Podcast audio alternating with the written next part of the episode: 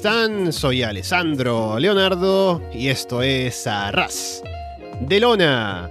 Pasen, pónganse cómodos y sean bienvenidos, como siempre, a una nueva edición del podcast, episodio número 370. Gracias por los datos de play, a descargas a través de iBox, de Apple Podcast, de Spotify, de YouTube, de Google Podcast o por seguirnos, por supuesto, en arrasdelona.com. Y estamos aquí para hablar acerca de otro show especial de Impact Wrestling. Hace no mucho hablábamos de Rebellion, que fue un buen show, eh, como siempre. Me deja contento, no al punto de seguir los shows semanales, porque ya me conocen, pero buenas impresiones. Y dos semanas después nada más tenemos ahora Under otro show bastante bueno en general. También de camino ahora es la Anniversary, que es en un mes, y los 20 años de Impact y demás. Así que vamos a ver qué tal nos pareció este Under que también viene en una semana con noticias para Impact, así que vamos a ver cómo salió todo y para eso está por aquí Carlos Ryder. Carlos, ¿qué tal? Hola Alessandro, como siempre hay que arrancar intentando convencerte de que te subas a los semanales de Impact. Sé que es muy complicado, lo sé, lo hemos hablado muchas veces, y que si pones Obviamente, ahora es más complicado que antes incluso, porque es muy difícil desconectar de semanales de WWE. Tienes los de Elite que son muy potentes y ponerte más horas, pues claro, es complicado. Yo a veces no entiendo a Jim, por ejemplo, que ve en WA o en NXT UK y digo, madre mía, ¿cómo puede con esos? Y no ve Impact, por ejemplo, pero como ya he avanzado hoy en Twitter, hemos hecho un fichaje para la sección Impact Wrestling de Arras de Lona. Como habéis visto, los últimos Puerta Prohibida cada vez hay menos Ring of Honor y cada vez hay más Impact. Y ahí Alex Jiménez ya se ha unido, Alessandro. Eres el siguiente. Bueno, a ver, tú siempre has estado mucho más dentro, evidentemente. Nadie te quita ese sitio en el Hall of Fame de Impact. Pero los semanales ya es el siguiente paso. Bueno, ¿qué puedo decir? No soy como un, eh, un Kurt Angle, ¿no? Que estuvo ahí, hizo lo suyo, pero luego ya como que desconoce Impact, se va al Hall of Fame de WWE, ¿no? Se va a hablar sobre la otra empresa. Pero bueno, vamos a ver qué fue de este Under Siege. Que como digo, un show que estuvo bastante bien, debo decir. Y mm, esta vez no vi si hubo pre-show, no sé si hubo algún combate antes de la cartelera principal, Carlos. Sí, hubo dos combates, de hecho, hubieron varios cambios que se llevaron a cabo durante la emisión del show y que no fueron anunciados. Y es que a priori vamos a tener a Giselle Show contra Madison Rain, que luego lo vimos en el show, y vamos a tener a Rich Swan contra Laredo Kid en un singles match. Tristemente, Alex Shelley, una vez más, siempre acaba teniendo ciertos problemas con Impact en las apariciones, lo cual siempre hace que sea un poco mm, difícil de poder darle sentido o más bien algo a largo plazo. Y el combate contra Mike Bailey no pudo suceder en la main card, entonces tuvimos a Laredo Kid contra Rich Swan contra Mike Bailey que es sin duda un combatazo, tres luchadores de lo mejorcito, no solo de la Exhibition, sino a lo mejor de todo Estados Unidos. Tres luchadores que además em, creo que saben hacer una cosa muy bien y es medir los tiempos de un combate. Un Rich One y Laredo Kid que seguro que iban a dar un buen combate, pero cuando le metes a Mike Bailey por medio es mucho mejor. El combate lo ganó Rich One, lo cual fue algo que no me sorprendió porque era la idea original y tampoco perjudicó a Bailey, que además creo que podía sumar que la marcha de Willie Mack, que es algo que creo que perjudica a Impact porque no la han sabido llevar bien, sí que va a derivar a un Rich One de nuevo en singles, quizás hacia una carrera por título de la X Division, lo cual pues creo que también sería algo positivo para la edición y para él. Así que bien por ese combate que fue increíble, la verdad me gustó muchísimo. Muy estilo Spotify de Pro Wrestling Guerrilla y esa victoria para Rich One. Y luego tuvimos a Raxing y Shera perdiendo contra Heath y Reino en un combate que da tan igual que casi no lo recordaba y por eso lo había olvidado. No, el, primero suena bien, así que a lo mejor le echo un vistazo. Luego de que vea todo lo que me queda pendiente, ¿no? De GCW y Tanahashi contra Ishii. Es un combate muy GCW, en verdad. La verdad es que yo creo que gustará por eso. Sí, por los nombres y todo, así que a ver si por ahí lo puedo encontrar. Vamos ahora sí con la cartelera principal de Under Siege. Empezando con el que ya decías, Madison Rain contra Giselle Shaw. Y no esperaba mucho este combate, porque, como decías, era como material de pre-show. Pero creo que Giselle Show lució bien y Madison también hizo un, esfuerzo, así que al final lo sacaron adelante bastante bien. Giselle hace una voltereta desde una esquina para lanzar a Madison en un arm drag. Tenil distrae a Giselle desde afuera, Madison aprovecha para atacar. Tenil luego ataca desde afuera también. Giselle se desliza abriendo las piernas para evitar un golpe y vuelve con una patada a la cabeza. Madison aplica una cazadora driver, pero cuenta en dos. Tenir vuelve a intervenir desde afuera, Alicia va a encargarse de ella, Giselle también. Giselle y Madison buscan coberturas al final, Giselle termina con un rodillazo a la cara y se lleva la victoria. Como decías, una grata sorpresa, la verdad, sobre todo por una Giselle Show que es verdad que había tenido sus cositas y que estaban cuidándola y demás en televisión, pero que no esperaba que diera un combate en el que luciera tan bien, ¿no? O sea, pensaba que un luchador era mucho menos ágil, eso es lo primero. Y me sorprendió por la fluidez en la que vimos el combate, algunos movimientos y algunas secuencias muy rápidas por su parte. Además, es que era un combate que, que eso, era carne de pre-show y era un carne de ni siquiera de impact de semanal, era de un before the impact. De hecho, lo previo a esto fue en un Before the Impact de esta semana, en combate contra Tenil Dashwood, y este combate, siendo sinceros, tampoco tenía pensado casi ni verlo si iba a ser en el pre-show, porque no me llamaba mucho la atención. Madison Rain, creo que sus años buenos ya pasaron, y además, donde más me gusta es en tag team, o sea que en singles me llama menos la atención. Y sin embargo, creo que muy, muy bien. Me molestó por momentos incluso que Tenil Dashwood y Alicia, menos sobre todo Alicia, eh, interfirieran en el combate, porque estaba disfrutando mucho de, la química que hubo entre las dos. Creo que Giselle solo es una luchadora con la que no se tienen que precipitar, porque obviamente esto fue una nota positiva, pero tampoco hay que arriesgarse ahora a enfeudarla a una gran rivalidad con alguien como Donna Purazzo, Jordan Grace o, o Mickey James. Creo que no, que estas cositas son las positivas para ella. Ir poco a poco, ir haciéndose un nombre, algo como lo que ha pasado con Steve Macklin, ¿no? Que al principio también fue un poco sorprendernos con sus combates y poco a poco hemos ido queriendo más de él de una manera muy natural. Pues eso me gustaría que nos pasara con Giselle Show, que ya empezó dando un toque positivo al show en lo que podía haber sido la nota más baja y a lo mejor fue lo, digamos, más normalito, pero sin embargo fue positivo. Sí, debo decir que me gustó. Creo que Giselle Show eh, mostró algo, o sea, en, durante el combate, en la, en la acción en el ring, estuvo bastante bien, pero creo que sobre todo como ella se manejaba en el ring, ¿no? Como, eh, como que se presentaba ella misma, ¿no? Para ser una luchadora que tiene poca experiencia. Creo que en ese sentido destacó, o sea, frente a Madison Rain. Madison Rain también, como decía, salió a hacer un par de cosas ahí que no hace normalmente. Entonces creo que sacaron un combate que de pronto cuando vieron que iba a pasar a ser parte de la cartelera principal, se motivaron para hacer algo más de lo que tenían originalmente planeado como un combate bastante más normalito. Estuvo bien, creo que es un buen primer paso para lo que sería seguramente un próximo reto de Giselle y Alicia por el título de parejas de las Knockouts. Sí, creo que es una buena idea, porque además Giselle Show como Hill, al fin y al cabo, puede ofrecernos un personaje de diva muy limitadito, ¿no? Con cosas que habíamos visto. Y ahora creo que con Alicia a lo mejor pueden tener una química distinta. Además, sobre todo, lo poco que había visto de Giselle Show previo a, a Impact había sido en Red Pro, había sido en Progress hace, ya te digo, 3, 4 años, a lo mejor, dos o tres. Y, y también recuerdo haberla visto en un One Night Only en Impact Wrestling, pero no me apetecía demasiado verla. Y ahora, sin embargo, ya sea con ella en individual como face, como por parejas con, con Alicia Edwards, quiero ver si puede seguir mejorando. Así que esa creo que es sin duda la, la nota positiva de este combate. Luego tuvimos a Gia Miller entrevistando a los Briscoes en backstage. Mark dice que ellos atraen títulos de parejas por todas partes, tienen como un campo de atracción. Jay dice que no importa quiénes dos de los eh, by Design se les pongan al frente, los tumbarán a todos. Lo cual en su momento me parece una algo raro, ¿no? Porque en ningún momento, al menos yo, lo puedo decir, es que no veo Impact, tal vez tú me dirás otra cosa, pero es como que Violent by Design es siempre Eric Young y Joe Doring y Dinner afuera, ¿no? ¿Y por qué ahora de pronto Jay venía a decir, ah, sí, que sea cualquiera de los tres, no importa, ¿no? Y al final resulta que sí hubo un cambio, así que, bueno, algo curioso. Pero fue una buena promo, una gran promo de, sobre todo de Mark Briscoe. Sí, increíble. La pobre Gia Miller, sus expresiones faciales ya hablaban por, por sí solas. Me hace mucha gracia que se use en Impact Wrestling, no sé si en el resto de empresas será así, pero el micro, cuando la entrevistadora va pasándolo, es mentira, hay un micro de jirafa arriba. Entonces, da, da igual, ¿no? Que lo pongas aquí, que, que, más lejos, que más cerca, que se va a escuchar siempre bien. Y me hace mucha gracia con Mark Briscoe, porque se mueve tanto de un lado para otro, con sus expresiones, con sus saltos. Es, es una persona genial. Y respecto a lo de eh, Violent by Design, es eh, lo que yo llamo el caso New Day. Y es que para ganar los títulos luchan Kofi Kingston y Biggie, y para perderlos luchaba Xavier Woods. Pues pasa algo muy parecido.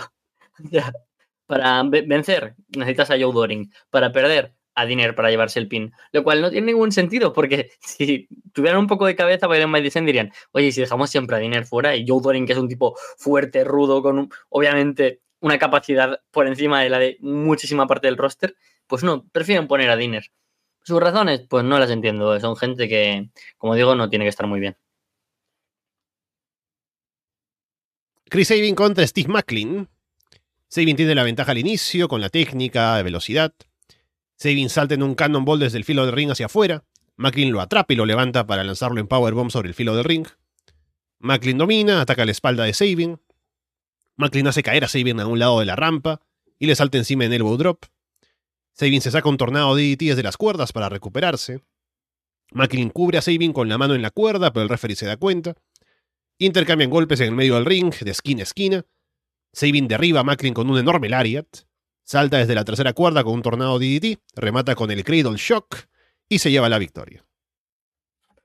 Bueno, varias cositas aquí importantes que, comentar sobre el combate. Un combate que en lo técnico destacó. Vimos, como siempre, esa polivalencia de Steve Macklin, de ese estilo Mayhem que se autodefine, que es como cierta violencia aplicada a distintas distintos estilos, ¿no? Puedes de aplicar esa violencia a algo un poco más exhibition o algo más técnico, como hemos tenido aquí con, con Chris Sabin. La verdad es que disfruté mucho de este combate. Macklin lleva dos derrotas seguidas después de la gran victoria contra Chris Sabin y Jay White en Rebellion. La semana pasada contra Ishii y esta contra Chris Sabin. Y eso me despista un poco. No quiero decir que sea malo, ¿eh? porque no creo que ninguno de los dos combates salga herido, ni mucho menos. O sea, si sigues Impact como si no y ves contra quién ha salido derrotado, Steve Macklin, no te duele, ¿no? Porque Ishii da esta noche un combatazo, viene de vencer también a gente como Jonah, lo mismo con Chris Sabin, ¿no? Que eso es otra de las cosas que me parecen interesantes. Chris Sabin lleva cuánto ya en Impact haciendo cosas de manera regular, por lo menos un año y pico o dos. Quizás es el momento de darle una oportunidad titular, porque a veces como que se me olvida que Sabin puede retar a títulos. Yo le veo como un veterano que está ahí, que ayuda a dar buenos combates, buenas historias, que, siempre está para dar un buen combate, ¿no? Y, la verdad es que quizás es un buen momento, ¿no? Para darle un empujón más. Creo que además, siendo un Slammiversary 20 aniversario, me cuadra ver a Sabin tratando por el título de la X Division, como seguramente el mejor campeón de la X Division que haya habido. O quizás incluso al título mundial, tanto Macklin como Sabin, creo que es buenos ejemplos de lo que ha construido Impact en base a luchadores que a lo mejor llamaban poco la atención y han sido caras principales de un estilo durante una época. Y creo que estos dos luchadores lo representan muy bien. Fue un gran combate, creo que McLean, como digo, va a aspirar a otras grandes cosas, otras grandes historias, rivalidades. La de Josh es algo que va a acabar pasando, no sé si será en el Slim Adversario más adelante, pero no, no le afectan estas derrotas de, de Ishii y Chris Sabin. Y de hecho, yo creo que puede tener otra revancha contra Chris Sabin. Y como además viene de vencerle junto a Jay White en, en Rebellion, no ha salido mal parado. Un gran combate que disfrute mucho, la verdad. Sí, muy intenso. Se nota que es ya tal vez el, combate final de la rivalidad que han tenido, de varios combates anteriores, de, buenos combates además. Y aquí bastante intenso desde el principio. Bastante bien trabajado, además, el público metido en la lucha. Así que creo que funcionó por todas partes. Y el final con la victoria de Sabin también me parece que podría dar pie a otra cosa. Ahora, sobre todo con Slammiversary en, la, en el horizonte. Sabin por su presencia histórica en Impact, seguramente tendrá algún puesto que cubrir en ese show. Ya sea, ojalá, si es que está Shelly, ¿no? Para que los Motor City Machine puedan luchar con los briscos, tal vez. Estaría bueno. Si no, alguna otra cosa, tal vez él por individual, ¿no? Pero esta victoria como que le da ese pie para lo que pueda hacer de cara a ese show aniversario. Y Macklin, como dices, igual, o sea, está perdiendo, pero no es que luzca mal porque pierde contra gente importante.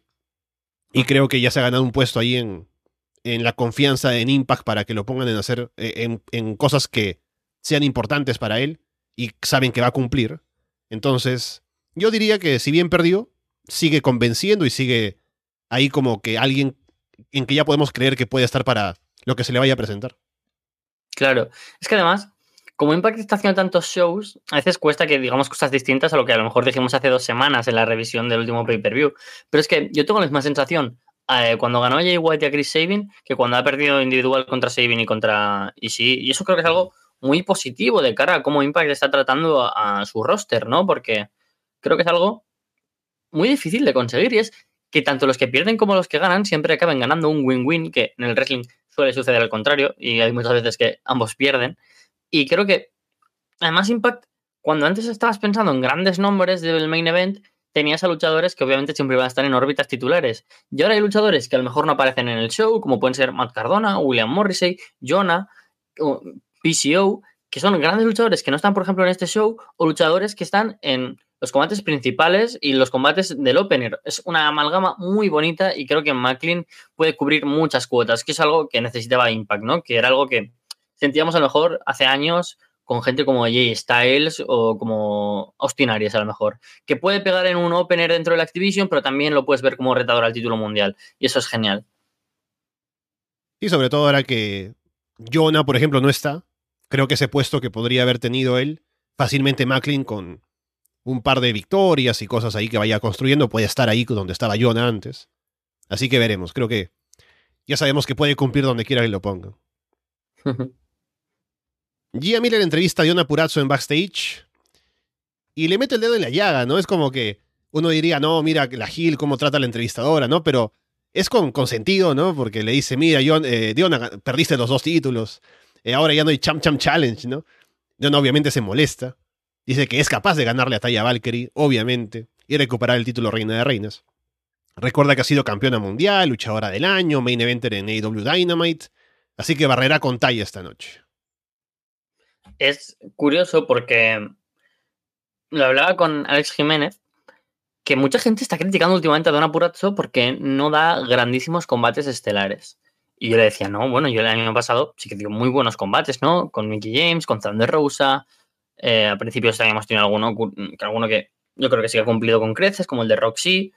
Eh, incluso fuera de Impact, ¿no? Con Melina, por ejemplo, en Empower el año pasado me gustó mucho. Pero es que lo que hace especial a Don Apuracho es su aura. Es esa manera de, de ser la Gil, ¿no? De, en las entrevistas recordarnos que si es la, ha sido la luchadora del año, a lo mejor es porque realmente, no sé, tiene esa manera de ser, que te la crees, ¿no? Como una superestrella, realmente, como Sasha Banks, como Charlotte, como Becky Lynch. A lo mejor hay momentos en los que pasan por peores momentos sin ring. Les ha pasado a todas o le pasa a muchísima gente en el roster de WWE o en el de Elite. Y sin embargo, también va a pasar en el de Impact. Pero con Deona Puracho ocurre esos casos especiales que vamos a una luchadora que aún así, cuando está perdiendo, está un poco más perdida, ¿no? En el horizonte del roster o sin un claro ejemplo de decir, vale, está yendo a una gran rivalidad, está siendo la más interesante y eso ocurre con Dona Purazzo. El combate que tenemos eh, para revisar con ella es por el título Reina de Reinas. Taya Valkyrie contra Diona Purazzo. Diona le suelta un golpe a Taya eh, antes de que suene la campana. Luego se lanza a atacar. Diona domina trabajando el brazo izquierdo. Taya sienta a Diona en la cuerda y aplica un German suplex deslizándose hacia afuera. Diona revierte un powerbomb con un huracán rana que no queda tan limpia, pero ahí está bien. Taya aplica un curve stomp. Diona luego le aplica dos. Diona aplica el Queen's Gambit, pero Taya sobrevive. Diona encaja la Venus de Milo, pero Taya llega a la cuerda. Al final Diona agarra el cinturón, el referee intenta quitárselo, en eso Taya la atrapa en un roll-up y se lleva la victoria. Luego Diona golpea a Taya con el título, encaja la Venus de Milo otra vez. En eso se apagan las luces y de pronto Mia Jim aparece para encarar a Diona en el ring. Diona se va, pero luego intenta volver para atacar a Mia por la espalda. Mia la detiene con patadas y Diona escapa.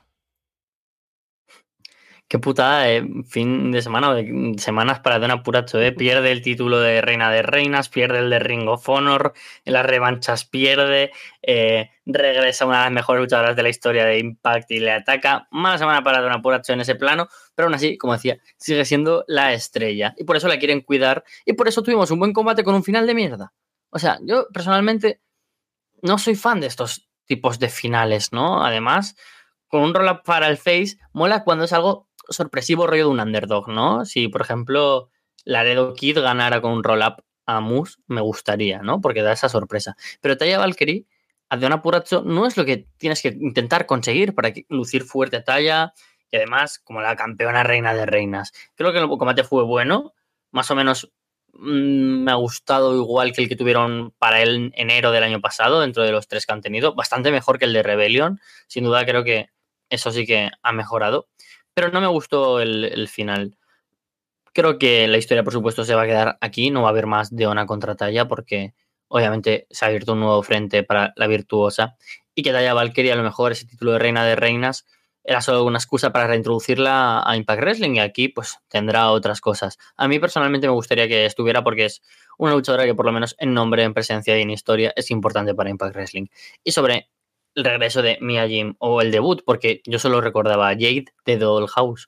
Yo no sé quién es Mia Jim.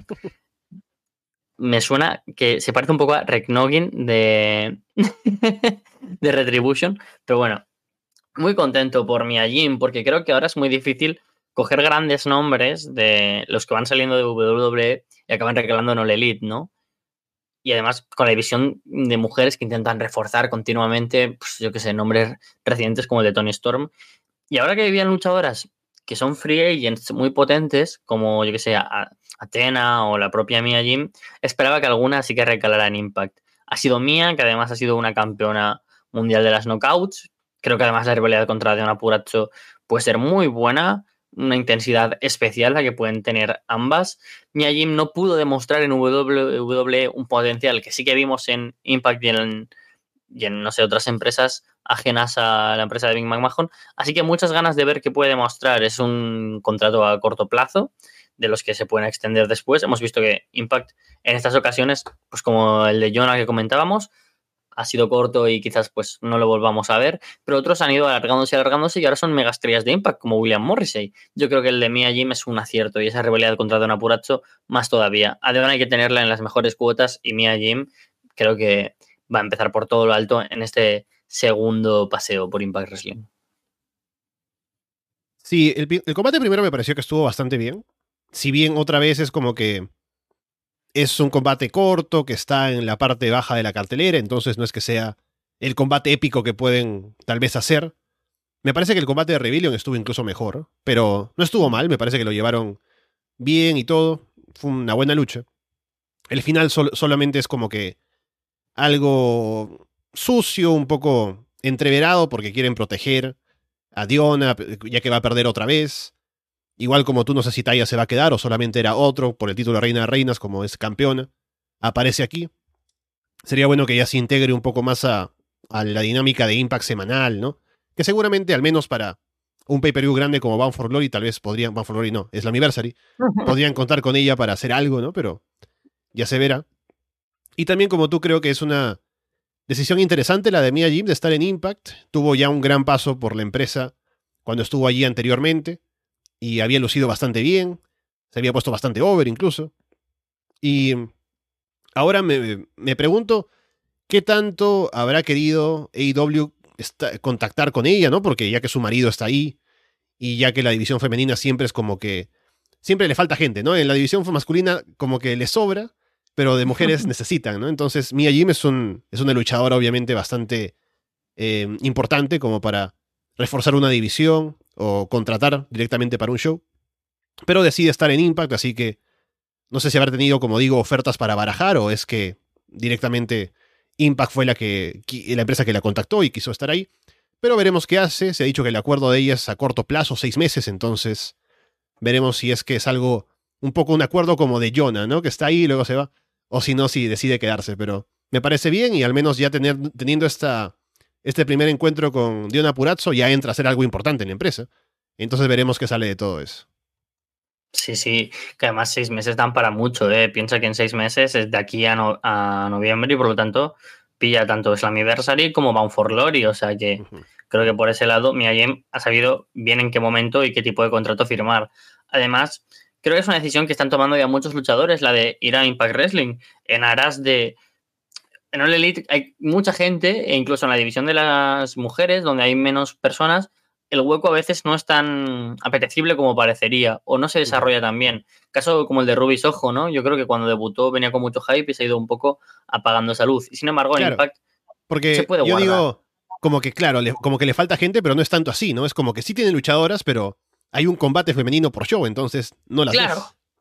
Claro, claro, claro. O sea, piensa que aquí hemos tenido tres ¿sabes? O sea, y en un semanal, a lo mejor hay semanales que, claro, porque es Impact y no te paras a pensarlo, pero hay semanales que a lo mejor solo hay combates femeninos, ¿sabes? Y, todas las luchadoras tienen algo, hasta Alicia Edwards tiene algo, Savannah Evans, eh, todas siempre están en alguna rivalidad. Y es un roster más cortito, pero mucho más entretenido, más interesante, con mil expectativas. Y yo creo que además Mia Jim, eso es lo que le ha podido llamar la atención, porque, claro, enfrentarte a Tony Storm, a Britt Baker, a Jet Hill, puede ser muy guay, pero es muy difícil llegar a esas cuotas en All Elite, ¿no? Es más fácil que acabes enfrentándote a Red Velvet y a Kiera Hogan en Dark. Entonces, creo que es mucho más interesante llegar a un especial de Impact Plus y tener combates contra Masha Slamovich, contra Mary, contra Jordan Grace, eh, y, sobre todo una puerta que además toca mucho Mia Jim y que creo que es muy interesante, que es la del intergender, que es algo que también podemos ver en Impact y abre también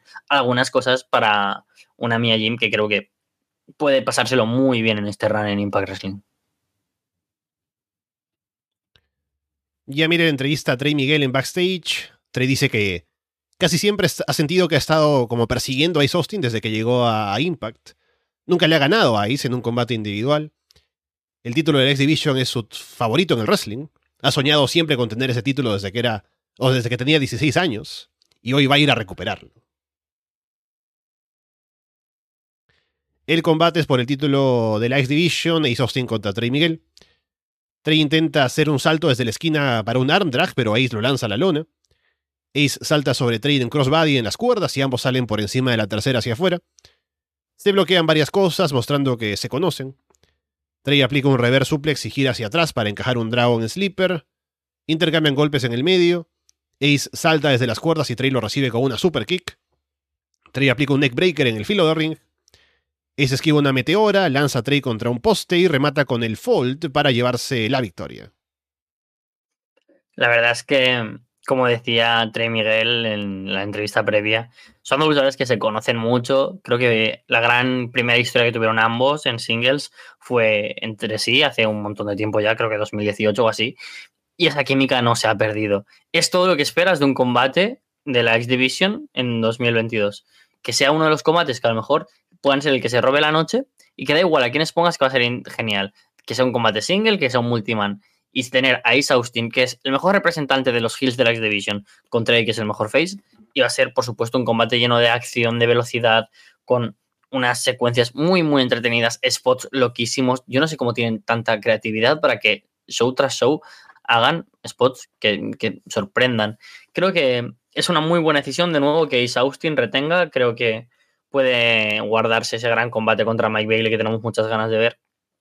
Y además creo que fue un combate que, deja las cosas claras, ¿no? Para un Ace Austin que, gana con su finisher, ¿no? No con Hill, no con Madman Fulton, que eso también se agradece. Porque Ace Austin llevaba unos años que a lo mejor sí salía victorioso de algunos combates, pero con Madman Fulton siempre por medio. Y ahora que está de baja, creo que es esencial que Ace Austin también pueda ganar sin trampas, que sea un campeón de la Exhibition potente. Porque dentro de una división con tan buenos nombres, creo que buscar a un campeón que sea temeroso o que sea un tramposo no le pega a Ace Austin ah, actualmente. Así que muy contento, un combate muy divertido, muy bueno. Creo que a mí no fue el que más me gustó porque el main event lo superó, pero fue un gran, gran combate. Espero que para Ace Austin vengan otras grandes defensas. Todos los reinados de la X-Division siempre comentamos que tanto en especiales como en pay-per-views, como también en Impact, hace una semana contra Rocky Romero o hace dos, fue un buen combate. Le den grandes combates para un Ace Austin que además ya con el Best of Super Juniors en New Japan en el horizonte,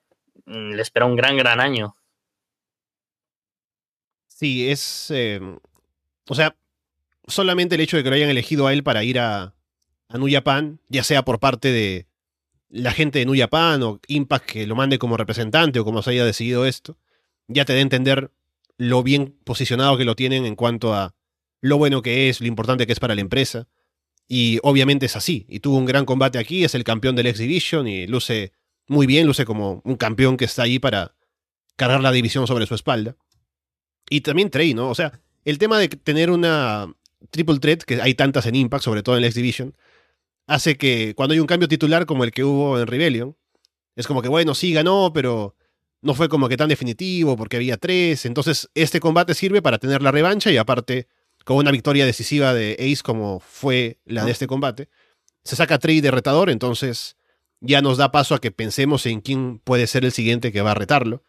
Y creo que eso está bien. Ya Trey podrá hacer otra cosa, ubicarse por otro lado, pero ahora Ace como campeón seguramente tendrá cosas de las que encargarse, ¿no? Y ya que viene la anniversary, me imagino, ¿no? Por la tradición y por seguir todo, que tal vez un Ultimate X match, ¿no? O qué es lo que querrán hacer, pero ya veremos qué pasa. Y solamente el hecho de tener a Austin como campeón ya te asegura que la división está en buenas manos. Sí, sí, completamente. Además, es que creo que son las manos perfectas para llegar al 20 aniversario, ¿no? Fue el, el campeón más joven de la X Division, por tres veces campeón, además, de este título tan legendario, ganador de la eh, Super X Cup. O sea, es idóneo. Y además, en un combate como puede ser un Ultimate X, donde todos quieran ir a lo largo de la historia, Ace Austin lleva mucho tiempo en Impact. Podemos tener a muchos luchadores que han querido ir a por él por distintas razones. Sería súper guay. Desde Mike Bailey, el último, desde Rich Swan, Trey, por supuesto. Eh, es que hay tanta gente que podría ser súper guay. Chris Sabin. los fantasmas del pasado, ¿no? A, cobrarle a Austin. Es que es súper guay porque solo si piensas en los últimos rivales que ha tenido, Mike Bailey, Chris Sabin, Trey, todos encajan, ¿no? En un Ultimate X Match. Es que incluso me atrevería a decir que, no sé, que, vuelva alguien, ¿no? Rollo Jake Christ. Bueno, Jake Christ no se enfrentó a Ace Austin, tendría que pensar de nuevo, pero Chris Bay, gente de fuera de, de, yo Blake Christian, ¿no? A quien venció en la final de la Super X Cup. Gente de antaño que diga, bueno, es que yo antes fui el primer campeón joven. Es que simplemente ese fue G-Styles, así que más complicado. Pero. Claro. Cualquiera, ¿no? Que diga, sí, yo he visto a Ice en televisión y no me cae bien, así que por eso he vuelto a, luchar en Impact. que no me representa. O sea, ¿qué hace alguien con el pelo morado en televisión? O sea, me, me parece, me parece bien, pero la verdad es que Ah, todo me encaja también con Ace Austin. Es decir, que mira que hablo muy bien de muchos luchadores con mucha frecuencia y de Ace no es de los que más los hago y sin embargo creo que es de los que siempre me dejan mejor sabor de boca.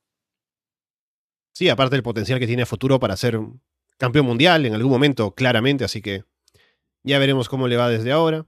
Y algo me acordé ahora, porque no lo mencioné cuando eh, apareció Jade, otra vez Jade no, ahora Mia Jim, que Es un caso parecido al de Low Key, ¿no? Que recuerdo cuando estuvo en Impact al inicio, eh, se llamaba Senshi, creo. y luego como, como es más famoso como Low Key, cuando vuelve años después es Low Key, ¿no? Es como que Impact en un momento quiso ponerle una marca a luchadores porque dijo, no, aquí en Impact se van a hacer grandes, van a tener este nombre. Y luego cuando se dan cuenta de que no, es como que sí, bueno, usa, usa tu nombre real, ¿no? Usa tu nombre en, otros lugares como Mia Jim me vas a decir que yo vi a Laurel Van Ness totalmente recuperada como Chelsea Green y dije, ¿qué? ¿Qué? O sea, está volviendo toda esa época, ¿eh? Estamos a nada de que vuelva. Bueno, de que debute Alice in Kay, porque Siena pues ya no volverá, también sería un nuevo caso. Y menos mal que Marty Bell ha seguido con el mismo nombre. Pero ya, si, si NWA nos las deja de un rato, uff, yo ya mm, me vuelvo loco. Luego tenemos la pelea de equipos, el Bullet Club contra Honor No More. Y es una locura, 5 contra 5, así que se imaginan. Se arma el brawl entre todo el mundo al inicio, todos pelean en ringside. Carl Anderson y Eddie Edwards entran al ring para que haya algo de orden. Hay un gran duelo de agilidad entre Kenny King y el Fantasma. La gente se emociona cuando le toca entrar a Jay White, y es frente a Matt Taven. Y durante el combate es como que hay momentos con Jay White, que es el líder del Bullet Club, y uno pensaría que tal vez sería contra Eddie Edwards, que fuera el duelo, pero es con Matt Taven varias veces, así que interesante para tomar en cuenta. Bullet Club en sus spots para arañarle la espalda a Taven, ¿no? Todos de diferentes maneras. Solo le falta Anderson al final, pero Honor No More entran a detenerlo. Dominan a Anderson, Gallows hace el comeback. Hay muchísima acción y todos tienen su momento de brillar. Taven vuelve a enfrentarse a White, saltos hacia afuera. Vincent se lanza sobre un mar de gente. Anderson hace como que va a saltar hacia afuera, pero María Canelis se para en el filo del ring y lo distrae. Kenny lo hace caer. Steven y Benes le aplican el Proton Backpack a Anderson y se llevan la victoria. La verdad es que para mí fue un combate que también superó mis expectativas. Viendo que era un 5 contra 5, aunque fuera Honor Rumor y Ballet Club, donde sabes que hay luchadores muy, muy, muy buenos, esperas que sea un combate caótico y que seguramente no se ha divertido durante todo el, combate. Sobre todo, pues te esperas a ese final, ¿no? Donde todos entran, salen y siempre tenemos momentos donde cada uno tiene su spot y su momento de protagonizar el combate. Pero es que aquí, incluso los momentos de relevos y de un equipo está por encima del otro, me pareció súper interesante. Un combate creativo, con mucha estructura dentro de los 20 minutos de, de Brawl, ¿no? Que es un tipo de combate así. Creo que algunos destacaron, ¿no? Por encima de otros. Y esos, por supuesto, fueron Jay White y Matt Taven, representando cada uno a sus respectivos equipos. Y es una rivalidad que veo tan potencial para tener un singles match, ya sea en el próximo especial de Impact, ya sea en Slammiversary, ya sea un, un Impact, y que creo que también están trabajando en ello, ¿no? Y el público queremos verlo y por eso reacciona así, no cuando entra Jay White, sino cuando entra Jay White para enfrentarse a Matt Taven. El otro día, por ejemplo, en Twitter puso Jay White algo para atacar a Matt Taven. Matt Taven dijo, eh, uno de, por lo menos uno de los dos salió del Madison Square Garden como campeón mundial, a lo que después uh -huh. le dijo Jay White. Bueno, pero solo uno de los dos eh, ha sido el campeón mundial que empezó a arruinar a Ring of Honor hasta que cerrara, básicamente. A lo que le respondió Matt Taven. Esa frase ya me la dijo Jose Alexander en Impact hace dos semanas. O sea, dentro de lo malo, dice, te estás metiendo con algo que, una línea que ya me ha dicho Jose Alexander, ve tu propio programa, lo cual, pues, dentro de lo malo, dejó bien parado, ¿no? A Taven, ¿no? Es como, ah, mal, pero bien. O sea, bien, bien, me hizo, me hizo mucha gracia. Es que yo soy muy fan de Matt Taven, mira. Cuando es honor no humor y tienes a Eddie Edwards, dices, es que tiene que ser el líder y obviamente ejerce de líder. Pero es que Matt Taven es otro líder. Es un, un tipo de, de, liderazgo totalmente distinto, ¿no? Uno es más el capitán, más bien, y otro el líder.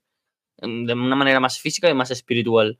Y Matt Taven me gusta mucho. Creo que Impact tiene como la capacidad de hacer que luchadores así crezcan, se desarrollen y se vean como verdaderos main eventers. Sobre todo desde 2020 hacia aquí hemos visto a luchadores como Jose Alexander, como Moose, eh, como Morrissey crecer, ¿no? En ese sentido. Y Matt Taven, que ya fue un luchador súper importante, que tuvo que dar un paso atrás en su carrera, aquí de nuevo creo que está teniendo como, no sé, quizás la inercia de volver a crecer, porque tiene todo lo que hace a un luchador alguien que sobresale respecto al resto y lo vemos aquí en su stable.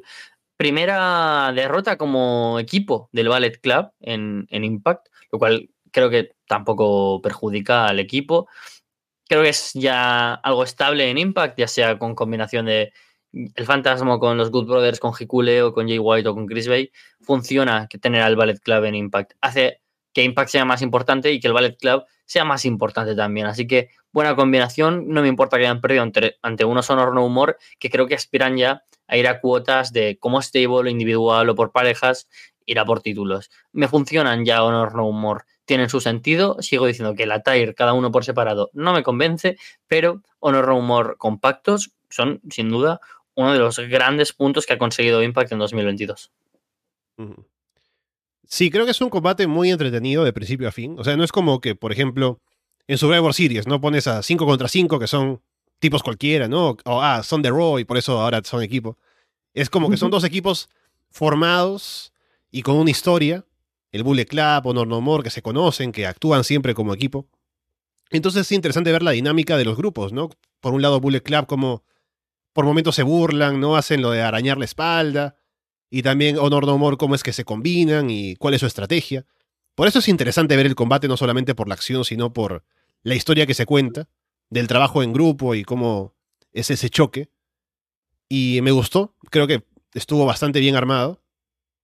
Con Taven es interesante porque creo que la razón principal por la que su reinado en Ring of Honor puede decirse que fracasó o no fue bien recibido es por el tipo de producto en el que estaba, ¿no? Que tal vez uno en Ring of Honor espera que los campeones sean los Workers, ¿no? Jay Lethal o alguno de ellos.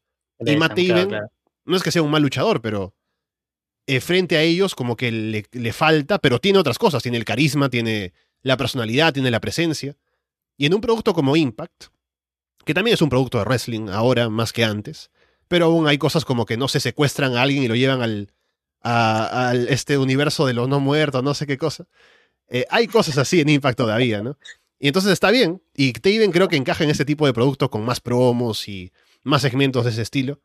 Y me imagino que para un futuro no muy lejano podría tener un gran run por individual sin problemas.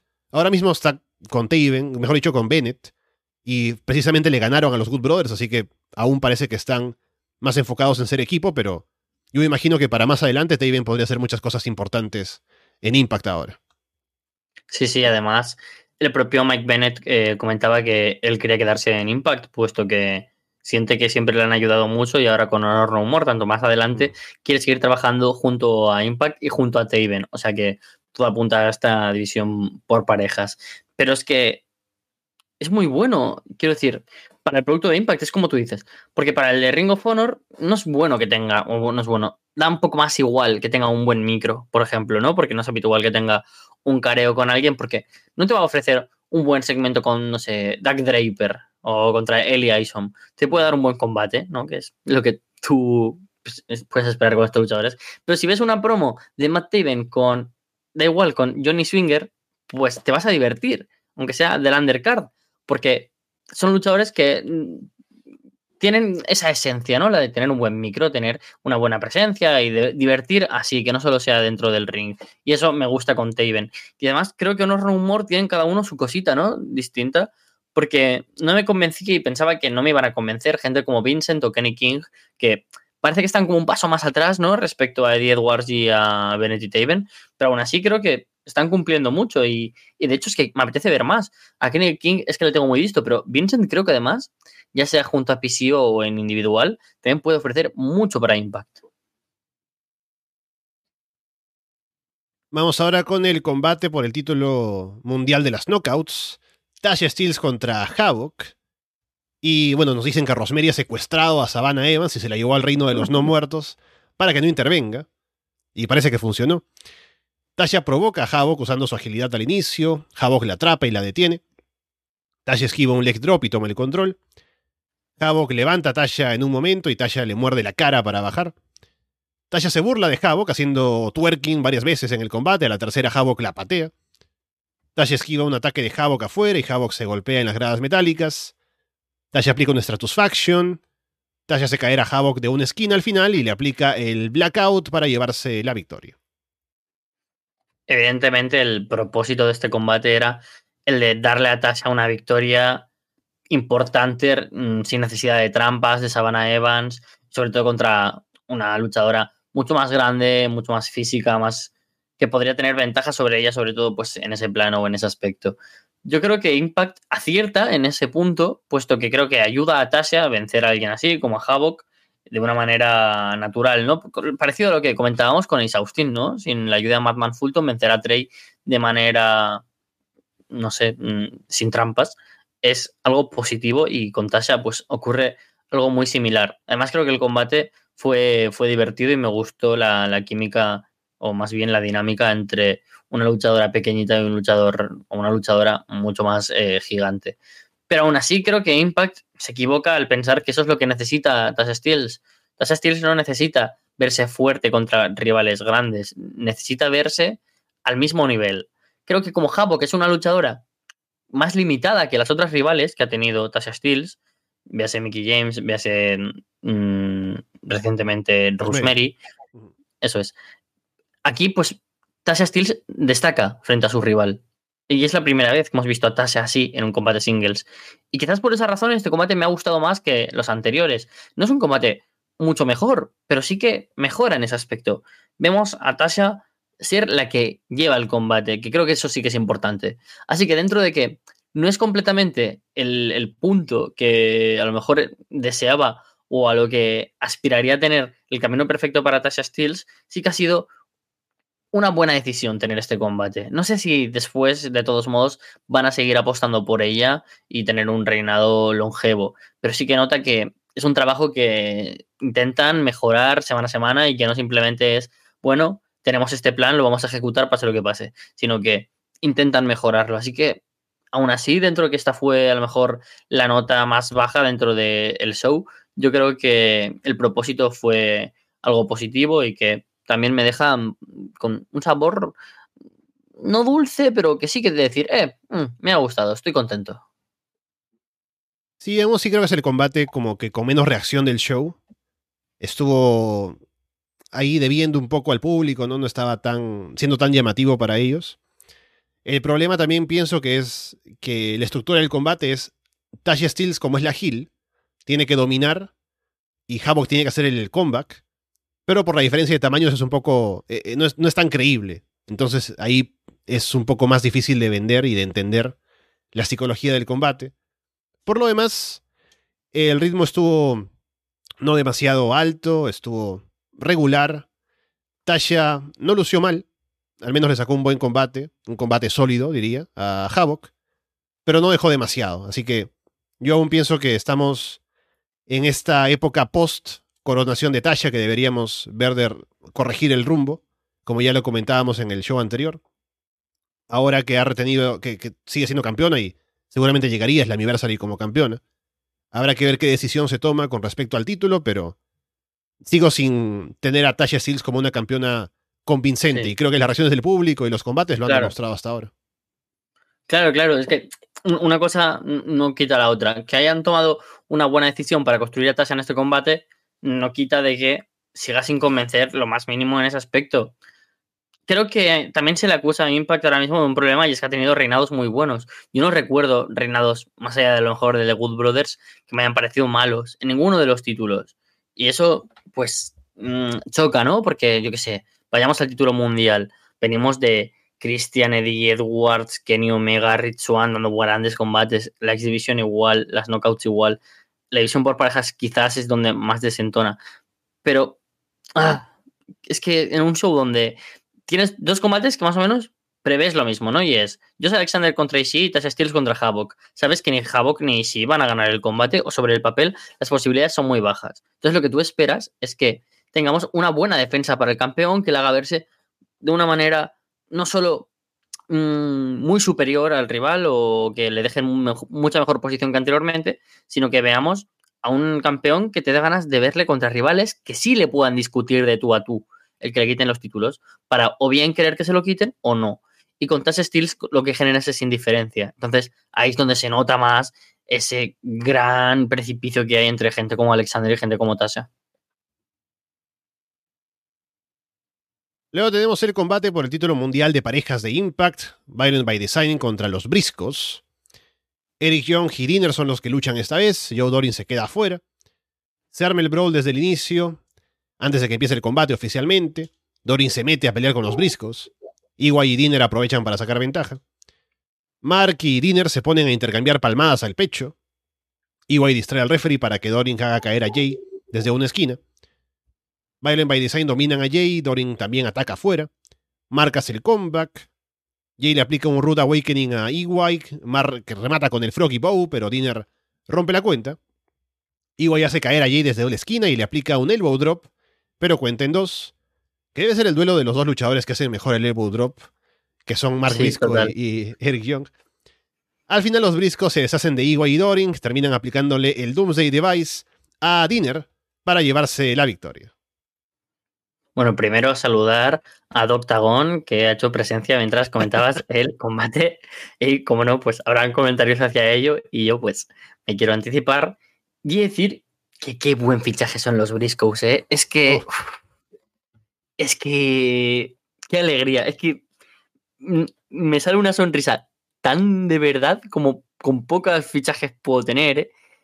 Es que da igual con qué los pongas, que te van a dar un buen combate. El otro día lucharon contra Heath and Rhino y me divirtieron que lo flipas. Y ahora, cuando tienes un combate contra gente como Eric Young, que además hizo un combatazo, lleva muy buen año igual. Un combate divertidísimo, no se espera un reinado que te cagas. Es que los Briscoe son fácilmente la mejor pareja que han habido desde la época dorada de.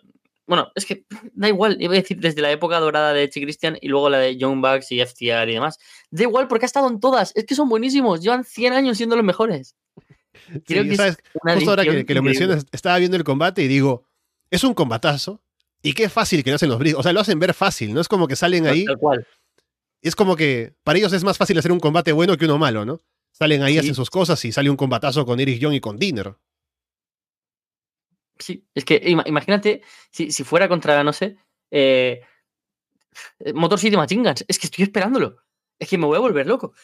Qué fácil lo hacen. Es que la manera de entretener, de estructurar, de entender a los fans, es que es muy difícil lo que hacen y lo hacen ver súper sencillo. Es que son leyendas de este negocio y ¡buah! Estoy súper contento con este cambio de, títulos. No porque hayan perdido Valiant by Design, los cuales me divierten, me parecen buenos luchadores y que cumplen su papel con creces después de momentos complicados. Han sabido reponerse y, lo hacen bien porque son buenos workers, pero es que los Briscoe son otro nivel. Son otro nivel y me va a costar mucho durante su época en Impact, que espero que sea eterna y que sea esta su segunda casa, no poder decir cada combate de los briscos, decir, oh, madre mía, porque es que son las reacciones que me salen casi de corazón es que es muy buena decisión tener a los Briscoes en Impact, tenerlos de campeones, porque ahora lo que te venga va a ser bueno. Te van a entretener con las promos, con los segmentos, con los combates, con lo diferente que va a ser verle contra gente dentro de la, una X-Division con luchas mucho más hardcore. Creo que Impact, ahora que tiene un roster con nombres tan variopintos que saben ejercer el wrestling de mil maneras distintas, ver a los Briscoes será genial. Y además verlos individual y verles en tríos y verles en todas las combinaciones posibles. Muy, muy contento con este resultado. Un combate que además me pareció muy divertido, muy bueno. Y qué decir, que estamos muy, muy dentro de, de este carro con los Den Boys. Sí, fue un gran momento. Es como que los briscos llegan a barrer, hacen un gran combate, se llevan los títulos, la gente está contenta porque es lo que querían ver. Y hay mucho potencial con ellos ahora en Impact. Y eso me lleva nuevamente a hablar algo así como de los estilos que mencionaba con Taven. Que los briscos en Ring of Honor han sido la pareja de la historia de la empresa, ¿no? Es como los luchadores que duros y que salen a hacer grandes combates siempre. Pero el lado del entretenimiento también lo tienen. Y las promos y todo lo demás. Entonces en Impact, en un producto distinto Vamos a seguir viendo los briscos haciendo combatazos como este, pero también el otro lado de ellos, como para hacer un paquete más completo. Y eso a mí me parece muy interesante a ver qué tan bien les puede ir. Por eso también era un poco interesante pensar en cómo les habría ido en AEW, por ejemplo, que es un producto televisivo, ¿no? Con otro tipo de enfoque también con las promos. Ya eso parece que no va a ser. Ahora viéndolos en Impact veremos qué es lo que pueden ofrecer por allí. Y hasta ahora me parece que están haciendo un gran acto al punto de que es como que de lo más atractivo que hay en Impact en este momento, junto con tal vez Josh Alexander como campeón mundial, ¿no? Pero los briscos han llegado a barrer y yo estoy contento con verlos acá en Impact. Sí, sí, tal cual. Es que alegra mucho al, fan, también al fan de Ring of Honor, ¿no? Que creo que siente comodidad al ver a unos Briscoes que a lo mejor una decisión que era complicada, que a lo mejor si hubieran tenido la posibilidad de ir a All Elite o de permanecer en un Ring of Honor al estilo All Elite de la mano de Tony Khan, lo habrían elegido por delante de Impact, pero que en Impact tienen una cama hecha a su medida. O sea, tienen los rivales, tienen el tiempo, tienen una división la cual liderar desde el backstage y desde fuera, con nombres que son súper importantes, como los Wood Brothers, como luchadores como son Eric Young o Joe Doring, y aún así los Briscoes tienen que ir por delante porque son las estrellas, son las leyendas vivas de este negocio, y eso me alegra un montón para los Briscoes. Yo creo que los fans de, de Ring of Honor, como decía, pueden estar contentos. Porque luchadores como Matt Taven, que comentabas, ¿no? Como Jonathan Gresham en el rank que tuvo y demás, han sentido comodidad en, Impact Wrestling. Y eso a lo mejor también genera que los fans de, de, Ring of Honor, como Alex, ¿no? Que comentábamos al inicio del show, que a lo mejor ahora sienten que no es un producto para ellos, en Impact sí que encuentran algo para poder sentir cierta conexión. Eso también tiene que ver mucho con algo que decíamos y que decimos siempre en cada revisión, que Impact hace un buen trabajo para retener ya no solo a los fans que tenía, sino para ir trayendo nuevos y algunos que tenían cero confianza y que se reían de la empresa y que ahora dicen, joder, pues están los Briscoes siendo de lo mejor del mundo, ¿no? Y eso es genial, ¿no? Porque tener a los Briscoes es un placer, no nos los vamos a perder en otros sitios porque el contrato que, que tienen con Impact también permite seguir viéndoles en GCW, que estén en NWA, que estén en un montón de sitios y eso también es lo mejor para el negocio. Luego tenemos a Moose, que hace una promo en el ring. Dice que ha hecho muchas cosas horribles en los últimos meses y no se arrepiente de nada, porque con eso fue el mejor campeón de la historia de Impact Wrestling, el mejor campeón en todo el wrestling. Pero dice que le faltan el respeto, luego de que le ganó a Josh Alexander en Bound for Glory, For Glory no. Sí, for Glory el año pasado. Le dieron seis meses para prepararse a Alexander para la revancha. En cambio, cuando en Rebellion perdió el título él, solo le dieron cinco días para su revancha. Dice que dio el mejor combate en la historia de la empresa y ahora no lo ponen en este show, por ejemplo. Dice que no habrá main event porque piensa de secuestrar el show y si no sale Scott Damore ahora mismo, le va a hacer cosas horribles a la gente en la arena. Se apagan las luces y Sammy Callihan aparece en el ring con toda la previa del video, ¿no? Que ahora muestra su nombre. Aparece ahí, golpea a Moose con un bate, le aplica un pile driver y con eso ya marca su regreso. Qué guay, qué guay. Mm, si éramos pocos y parió la abuela. O como decía, y como dice el gran Marcelito, que si querías postre, toma flan de coco. O sea, contentísimo con el regreso de Sammy Callihan. Creo que lo único que no me gusta es que creo que está muy pasado de peso. Sabemos que Callihan ya ha cambiado su físico mucho respecto a lo que conocíamos de Callihan hace una década.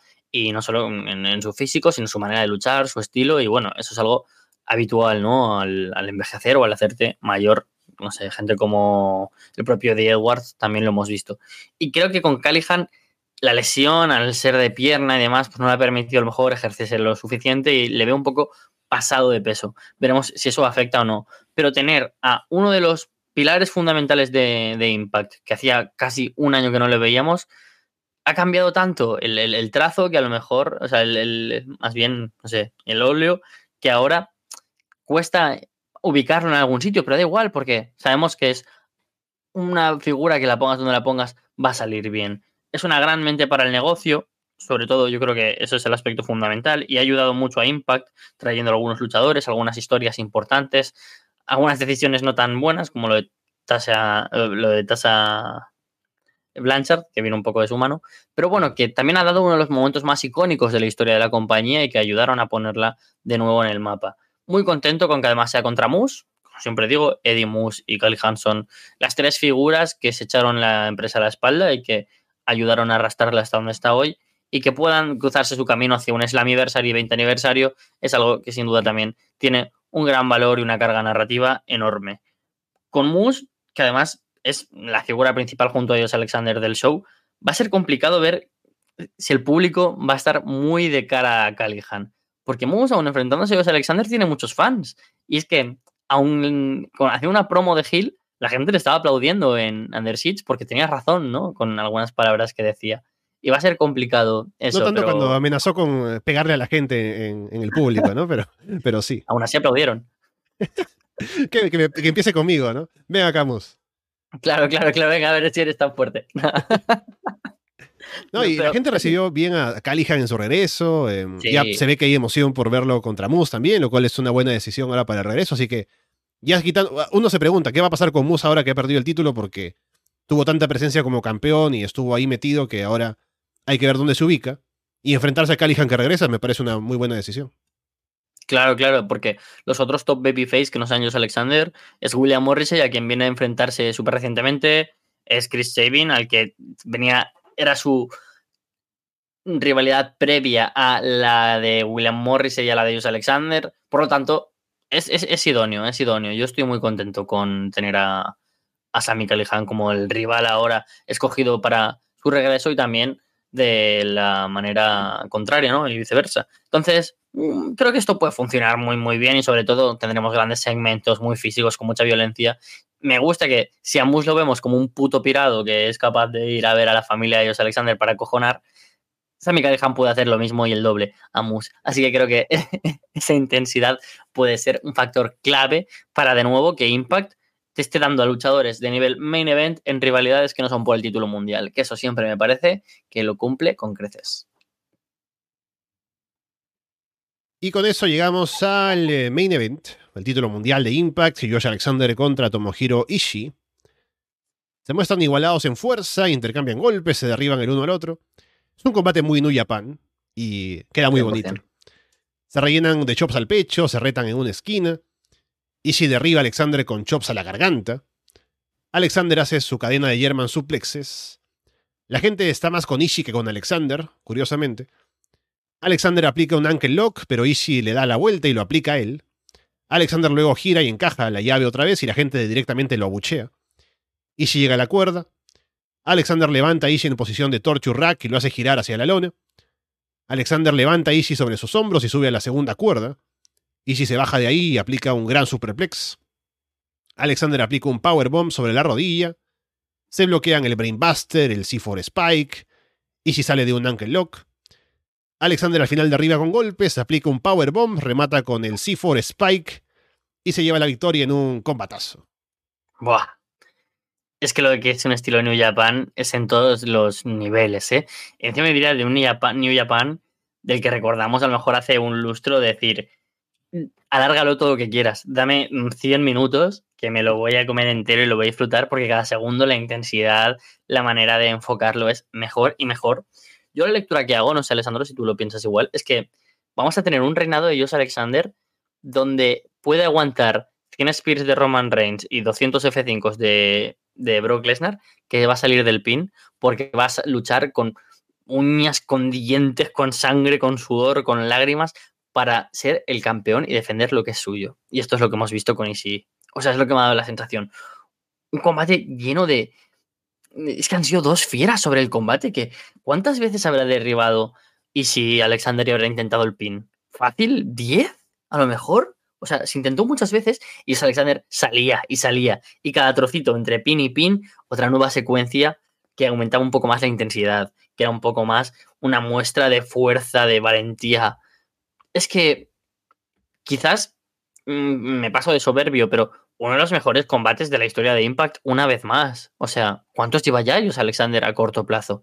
Yo, mm, siendo sinceros, creo que es muy fácil luchar con Josh Alexander porque te va a dar una buena historia sobre el ring. Y eso es genial, porque no es, no es difícil dar buenos combates contra gente como Mike Bailey, ¿no? que es un superdotado también en el ring. Pero con Josh Alexander creo que además se cuenta una historia. Es algo técnico, pero es algo físico. Es algo de powerhouse, pero es algo que también tiene mucho de narrativo. Tiene un montón de cosas distintas, muchos matices. Yo, sinceramente, es que además sí, sí, me gusta mucho y me recordó a ese combate que tuvo antaño contra Goto, ¿no? O esos combates que ha tenido ahora recientemente contra Minoru Suzuki y contra Nahashi, que han sido también icónicos y que vemos a un Ishii que estaba un poco en sus horas bajas y de repente en tres combates es uno de los mejores del mundo. Eso es un poco la magia del wrestling y esa magia, por supuesto, pues se vivió en este combate que me pareció eh, candidato a lo mejor del año, por lo menos ahora 11 de abril de 2022, estamos grabando esto de madrugada, yo creo que esto es candidato a uno de los mejores combates del año. Y lo que pasa con Ishii es que nos ha mal acostumbrado, ¿no? Es como que, como antes era cada combate suyo como candidato a combate del año, ahora vemos un par de combates que no lo son y decimos, ah, mira que Ishii está bajando el nivel, ¿no? Y luego Ishii se está guardando para combates como el main event con Suzuki en el show de New Japan, como el combate con Tanahashi que tuvo recientemente, que aún no he visto, pero he escuchado muy buenas cosas, como este, por ejemplo. Son combatazos y es en el estilo que él maneja y también mérito de Alexander que, claro, dice, voy a sacarle a Ishii el combate que a Ishii le conviene hacer para hacerlo lucir bien y que salga un combatazo, ¿no? Y lo trabajan de esa manera y queda perfecto. Entonces, me parece que por ese lado se trabajó muy bien.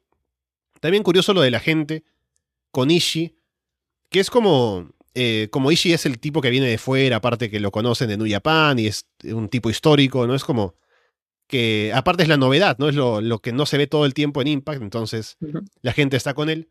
Pero me parece que al final cuando Alexander gana, igual no es que lo abucheen o estén en su contra, no es como que, bueno, es nuestro campeón, ganó, ¿qué se va a hacer, no? Aquí, está, aquí lo tenemos siempre.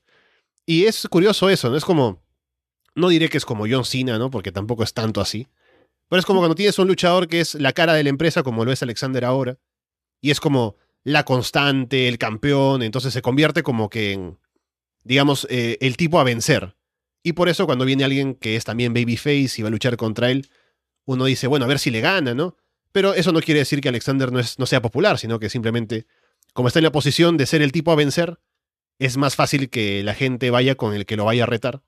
Pero me parece que es un gran combate y veremos ahora de cara a Slammiversary, ya que es un evento tan grande, qué historias se pueden sacar para su siguiente retador, qué es lo que se puede hacer, pero creo que solamente con el trabajo en el ring, no se le puede discutir a Alexander que sea el campeón mundial y la cara de la empresa. No he visto mucho de Impact, ya lo sabe, no tengo que repetirlo, ¿no? Pero siempre lo pongo aquí como previa a mi comentario. Porque no he visto mucho de él en promos y demás. He visto que ha hecho cosas decentes y bien. No es su fuerte, pero tampoco es que lo haga mal. Pero creo que tiene la presencia, tiene el talento en el ring y está ahí puesto como la cara de la empresa y veremos cómo le va eh, de cara al siguiente show. Sí, yo creo que, quien tenga dudas de Josh Alexander se disipan con los combates. Evidentemente no tiene el micro que puede tener Moose o no puede tener como un desarrollo de rivalidades tan distintas como podía tener Sammy Callihan, pero sin duda lo que no puede tener los otros dos y sí que tiene Josh Alexander es la capacidad de enfrentarte a luchadores tan distintos y dar el combate de la noche siempre. Siempre Josh Alexander que va a estar en el show te va a dar el mejor combate de la noche. Yo no sé qué es lo que pasará para Slimversary. Yo apostaría por un rival que, que sea o Macklin. Es el que a mí me gustaría personalmente, pero si no, no descartaría a alguien como Eddie Edwards, como Jay White incluso. Tiene que ser uno de los grandes, una de las grandes bazas. Por un Slammiversary no te vas a meter a, a Reino, no. No, mm. tiene que ser uno de los grandes. Yo apelo que. Jeff Jarrett, no, por Dios, no. no, por Dios. No. Es que prefiero a Sharkboy, a Curryman, no sé. no, no, no. Pero mira, por ejemplo, que volviera Christopher Daniel sería bonito, ¿no? No, mm. no estaría mal. Pero, joder, es que Josh Alexander ahora tiene la capacidad de llamar la atención de la gente, ¿no? No es como, Claro, está Jay White en, Impact Wrestling y a la gente que sigue New Japan o que sigue a Jay White va a querer verlo. Ahora hay gente que no sigue al rival de Josh Alexander y quiere ver a Josh Alexander. Si a eso le sumas que ese rival puede ser un Chris Sabin o un Eddie Edwards o alguien que además está cogiendo mucho camino con mucha fuerza, como puede ser, mira, el propio Mike Bailey o, o Steve Macklin, creo que, que serían muy buenos nombres junto al de Jay White. Veremos qué es lo que sucede, no tengo ni idea de quién es el, rival de Dios Alexander, ni si ya se, ha, ya se ha visto más o menos quién puede ser en los últimos tapings. Pero es que estoy muy contento. De nuevo, ha sido un muy buen show, con, donde han destacado quienes tenían que destacar. Han llegado gente nueva, otros que han regresado. Solo con la presencia de los Briscoes, Mia Jim y de Sami Callihan, da un salto de calidad del roster que por muchas pérdidas que tengas, ¿no? O Jonah se reemplazan en cuestión de segundos. Así que, de nuevo, un gran trabajo por parte de Impact que no es que no solo nos deja satisfechos, sino que mm, sigue yendo muy hacia adelante. Buenas sensaciones otra vez, yo también me he quedado contento viendo este show. Así que estaremos atentos a lo que pasa de camino es la anniversary, que vamos a comentarlo, por supuesto. Y también en el camino, qué sucede en Impact con Puerta Prohibida, que Carlos está ahí revisando siempre lo que pasa por la empresa. Y Alex también ahora a lo mejor se suma, ¿no? Ya que no hay Ring of Honor, ya que él no quiere eh, hablar de la empresa de Tony Khan, a lo mejor aparece por allí colaborando contigo, pero no, bueno, no sé, al menos he visto el, el tweet este de que dice que ahora está bastante más cómodo viendo Impact que el nuevo Ring of Honor, que por cierto no existe todavía.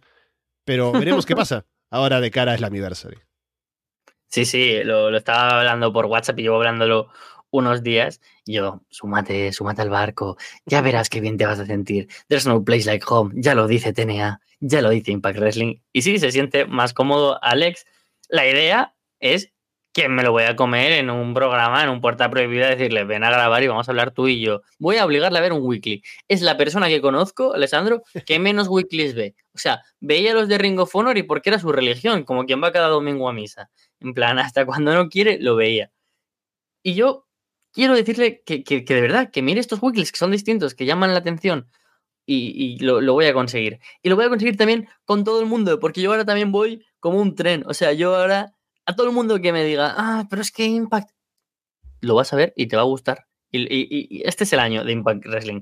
Dentro de mi carrera, de los mil frentes abiertos que ya sabes que tengo, de Mike Bailey, luchador del año, Steve McLean, futuro campeón mundial, vamos a sumar uno más y es Impact for All. O sea, Mayhem for All que dice Steve McLean, pues yo con Impact. Este año voy a conseguir que los programas de Impact sean las reseñas más escuchadas de Ras de Lona. Fuck WWE, fuck All Elite, toma mi pipe bomb, pero Impact Wrestling lo está haciendo muy bien y si Alex ha subido el carro, voy a subir a todo el equipo a Ras de Lona. Ahí estamos entonces. Yo no voy a prometer nada. Yo no puedo decir, no tengo credibilidad aquí en estos programas, así que no voy a decir nada sobre esto. Pero bueno, le hemos pasado bien, así que veremos qué es lo siguiente para revisar en Impact. Por ahora los dejamos de parte de Carlos Ryder y Alessandro Leonardo. Muchas gracias y esperamos verlos pronto.